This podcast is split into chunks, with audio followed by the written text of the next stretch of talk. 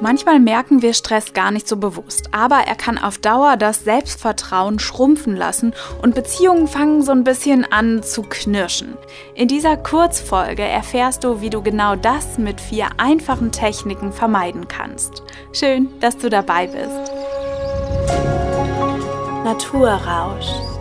Der Podcast, um Stress zu bewältigen und in die Natur einzutauchen. Mein Name ist Verena Kautzleben und in diesem Podcast lernst du die besten Strategien, um Stress zu bewältigen und dich zu stärken. Und dazu nehme ich dich mit raus in die Natur. Heute in dieser Folge geht es um vier Gedankenmuster, die immer wieder im Verborgenen ablaufen und dazu führen, dass Stress entsteht. Und mit Stress meine ich alle möglichen negativen Gefühle von Wut, Ärger, Gekränktsein, Sorgen, Unruhe und so weiter. Und hier in dieser Version befindest du dich in der Version für Eilige. Denn von den langen Podcast-Folgen, die ich mache, mache ich auch immer eine Version für Eilige, die also kürzer ist und nur einen kleinen Vorgeschmack, einen, einen Eindruck von dem vermittelt, was, was du in der langen Folge hören kannst.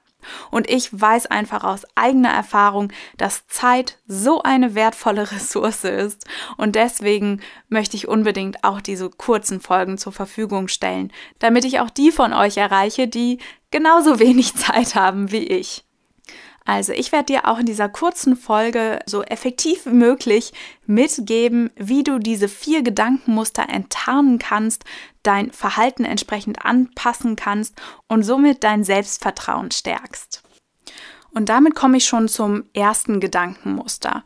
Und das tritt immer ein, wenn die Realität nicht mit deinen Wünschen und Erwartungen übereinstimmt. Ein Beispiel, du gerätst in einen Stau und kommst zu spät zu einem Meeting. Und was dann dein Gehirn macht, ist aus Gehirnsicht total clever, nämlich es rauscht in die Vergangenheit ab und versucht in der Vergangenheit etwas zu ändern. Das heißt, du machst dir Vorwürfe und akzeptierst nicht die Gegenwart.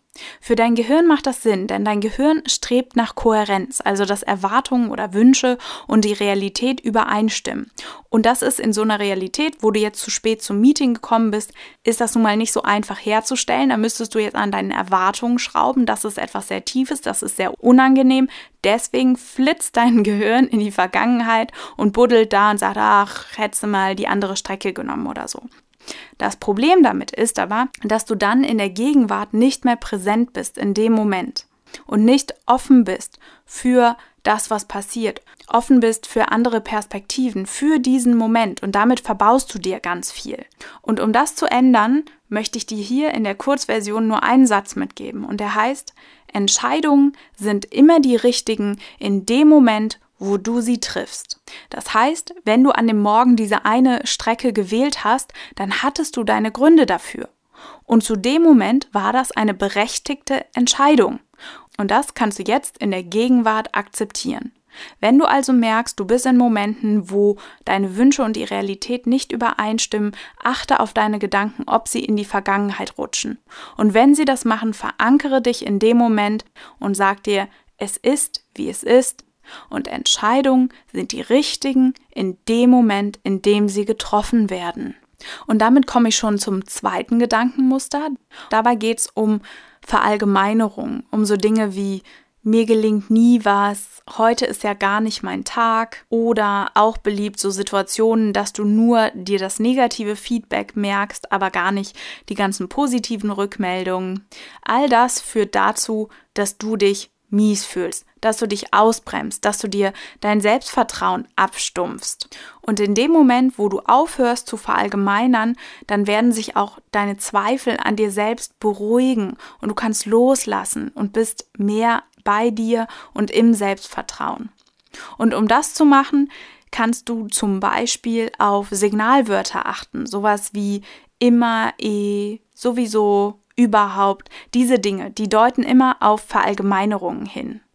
Und hier in der Kurzversion will ich dir nur eine Sache mitgeben, die du machen kannst, um dich vor Verallgemeinerungen zu schützen. Und das ist, sie zu bemerken. Und das machst du, indem du auf Signalwörter achtest. Sowas wie eh, überhaupt, sowieso, nie, immer. Das sind alles Worte, die darauf hindeuten, dass du gerade etwas verallgemeinerst. Achte darauf, weil dann kommst du diesen Verallgemeinerungen auf die Schliche und kannst sie verändern. Mehr dazu findest du dann in der längeren Version. Aber hier komme ich jetzt schon zu, zum dritten Gedankenmuster. Und das bezieht sich darauf, dass viele Menschen viel zu oft Dinge zu persönlich nehmen. Aber die meisten Dinge sind gar nicht persönlich auf sie gemünzt, weil jeder Mensch in erster Linie einmal um sich selber kreist. Auch das ist wieder eine biologische Sache, ein Ergebnis der Evolution, dass wir in erster Linie um uns selber kreisen. Und deswegen ist es immer hilfreich, Dinge nicht persönlich zu nehmen. Denn was passiert in dem Moment, wo du einsteigst in so eine Interpretation vom Verhalten von jemand anderem, rutschen deine Gedanken wieder aus der Zeit raus, rutschen in die Zukunft, rutschen in so eine Parallelwelt, die nicht mehr mit der Realität übereinstimmt und du bist in der Gegenwart in dem Moment gehemmt. Deswegen achte darauf, Dinge nicht persönlich zu nehmen. Und noch ein Grund, den ich dir mitgeben will, warum es wichtig ist, Dinge nicht persönlich zu nehmen, ist, dass wir uns oft abschotten, wenn wir uns persönlich verletzt fühlen und, und so die Verbindung zu unseren Mitmenschen kappen. Aber das ist das Wichtigste für unser Menschsein, diese Verbindung. Deswegen kapp die nicht. Wenn du dich persönlich angegangen fühlst, frag einfach nach. Frag, sag mal, was ist denn los? Wie hast du das gemeint? Und geh nicht in diese Interpretationsschleifen. Und wenn du das schaffst, dann kannst du auch viel ehrlichere Beziehungen führen, weil du einfach weißt, woran du bei den anderen bist und die wissen das genauso von dir. Und wenn du das machst, dann kannst du auch einfach viel ehrlichere Beziehungen führen zu anderen Menschen, weil du nämlich weißt, wo du dran bist und die wissen auch, wo, wo sie dran sind. Und du kannst dein Leben ein bisschen leichter nehmen. Und wenn das jetzt keine Menschen sind, mit denen du Beziehungen führst, also zum Beispiel ein Autofahrer, der dich angeflaumt hat, dann nimm es einfach nicht so schwer. Nimm es einfach nicht persönlich. Das sagt wahrscheinlich, sehr wahrscheinlich viel mehr über diesen Menschen aus, der dich anflaumt, als über das, was du gerade getan hast. Deswegen nimm das nicht persönlich und es wird dein Leben erleichtern. Und das führt mich schon zum vierten Gedankenmuster, was relevant wird, wenn du vor wichtigen Aufgaben stehst und vielleicht aufgeregt bist.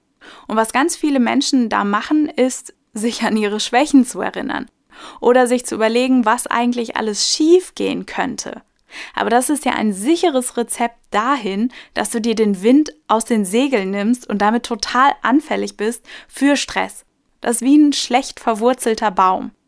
Deswegen mein Tipp hierbei, achte darauf, dich zu stärken, deine Stärken zu stärken, zu sammeln in deiner Vergangenheit.